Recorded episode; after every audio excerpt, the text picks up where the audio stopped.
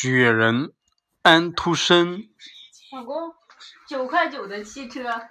在孩子们的欢呼声中，一个漂亮的雪人诞生了。雪人刚刚出生，什么都不懂，幸好有一只看门狗和他作伴，帮助他认识这个世界。一天早晨。雪人，安徒生，在孩子们的欢笑声中，一个漂亮的雪人诞生了。雪人刚刚出生，什么都不懂，幸好有一只看门狗和他作伴，帮助他认识这个世界。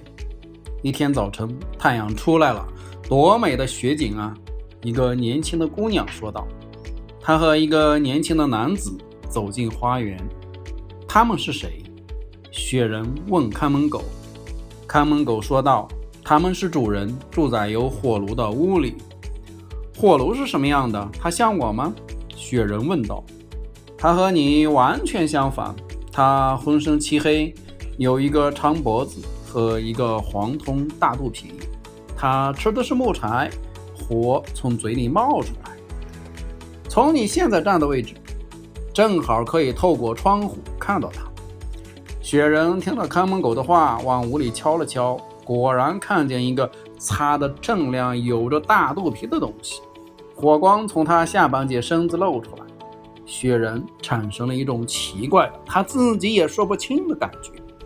雪人觉得火炉肯定是个女性，他望着那燃烧到旺旺的火炉，说：“我真想在她的身身上喂一喂。”但是你永远也不能进去，看门狗说道。要是你走进火炉，那你就完蛋了。雪人整天望着窗子里边，火炉里发的光是如此的柔和，我受不了了。他说道：“火焰是多么好看啊！”一天早晨，窗子上出现了美丽的冰花，冰花挡住了火炉，雪人看不到火炉了。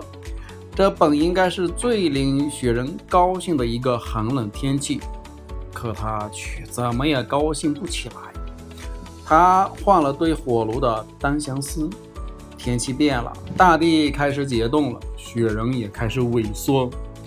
一天早晨，雪人坍塌了，在他站过的地方立着一根木棍，孩子们就是围着他把雪人堆起来的。现在我明白为什么雪人会爱上火炉了，看门狗说道。因为他的身体里有一个拔火棍儿。